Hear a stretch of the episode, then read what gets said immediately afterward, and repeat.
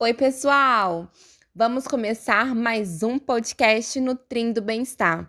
Hoje nosso tema é AIDS e para falarmos sobre ele temos aqui seis convidadas muito especiais que desde já eu quero agradecer a presença de todas vocês, meninas.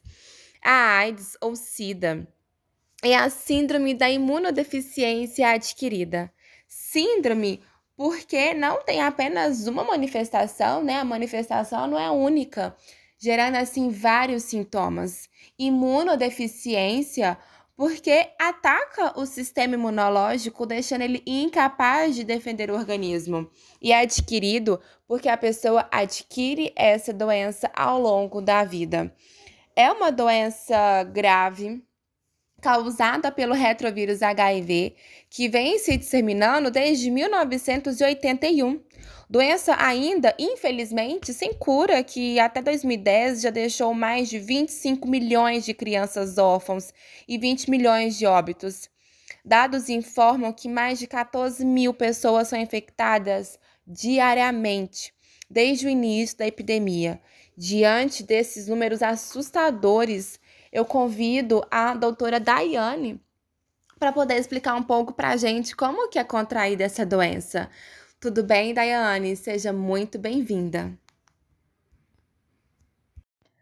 Olá, Patrícia. Tudo bem, graças a Deus. Então, a transmissão pela SIDA, ela pode ocorrer de forma sexual, que é através do contato íntimo com a pessoa que contenha o vírus positivo da HIV. Ela pode ocorrer de forma sanguínea, através de uma doação de sangue ou de usuários de drogas que utilizam seringas, né, de forma injetável. De forma vertical, ela pode ocorrer também quando a mãe já tem o vírus e passa o vírus para o filho através da gestação, ou do parto, ou do aleitamento. E também ela pode ocorrer de forma ocupacional, em acidentes de trabalho.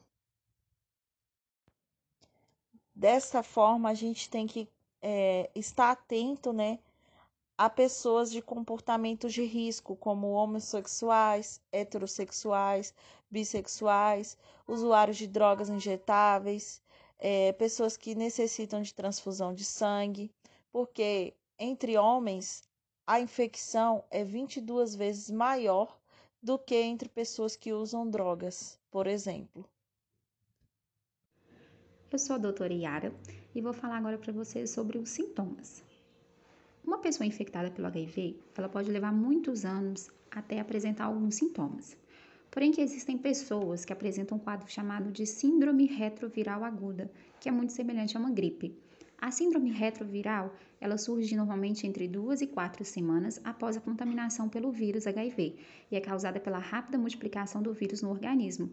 Os principais sintomas são febre, fraqueza, dor de garganta, dores musculares, perda de peso, úlceras na boca e rachem de pele, que são lesões na pele que acometem a parte superior do tronco, a face, palma das mãos, planta dos pés.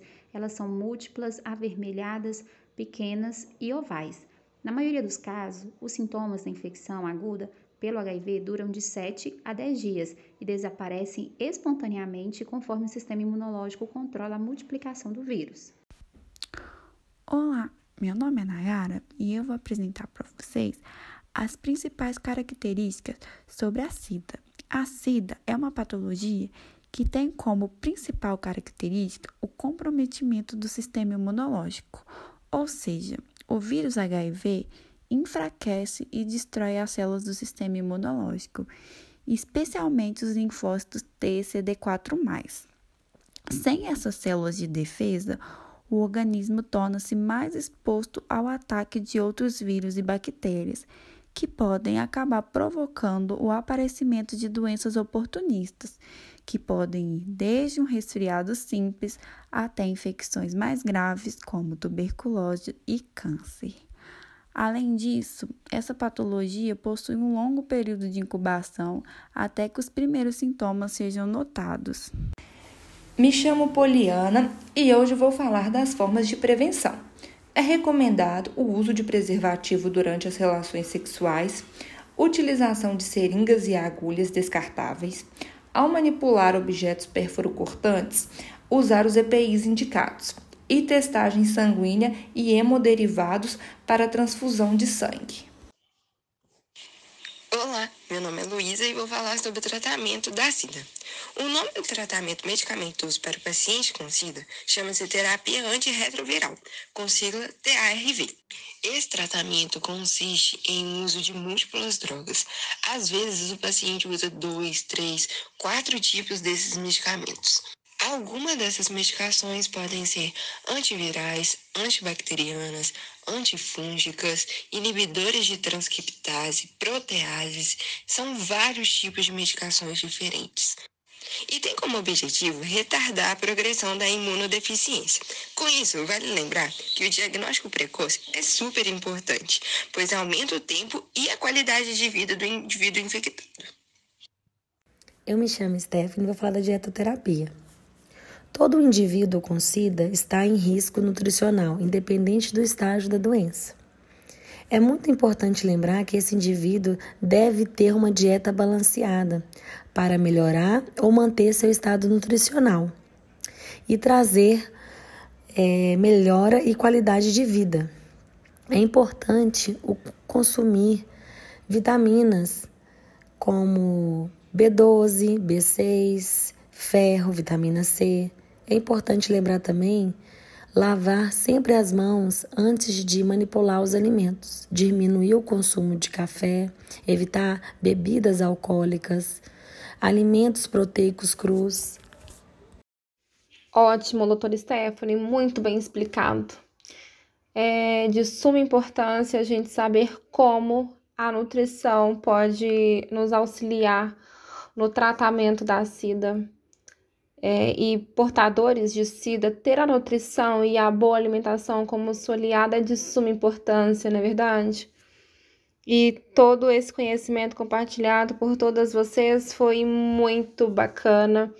Foi um conteúdo muito enriquecedor que eu tenho certeza que vai ajudar muitas pessoas a saberem como se prevenir, a saberem como viver com a AIDS, e eu só tenho que agradecer a vocês por ter participado desse podcast, terem dividido todo o conhecimento, terem separado um pouquinho do tempo para conversar com a gente, tirarem as dúvidas. E você, nosso ouvinte, caso tenha alguma dúvida, nos envie por e-mail. Será um prazer responder vocês. Caso vocês queiram outros temas, podem mandar para a gente também. Vamos estar aqui disponíveis para produzir sempre conteúdo novo toda semana. Tá bom? Nosso podcast Nutrindo Bem-Estar com o tema SIDA encerra. Esperamos que vocês tenham gostado. E é isso, meninas. Muito obrigado e ótima semana para vocês. Ficamos por aqui.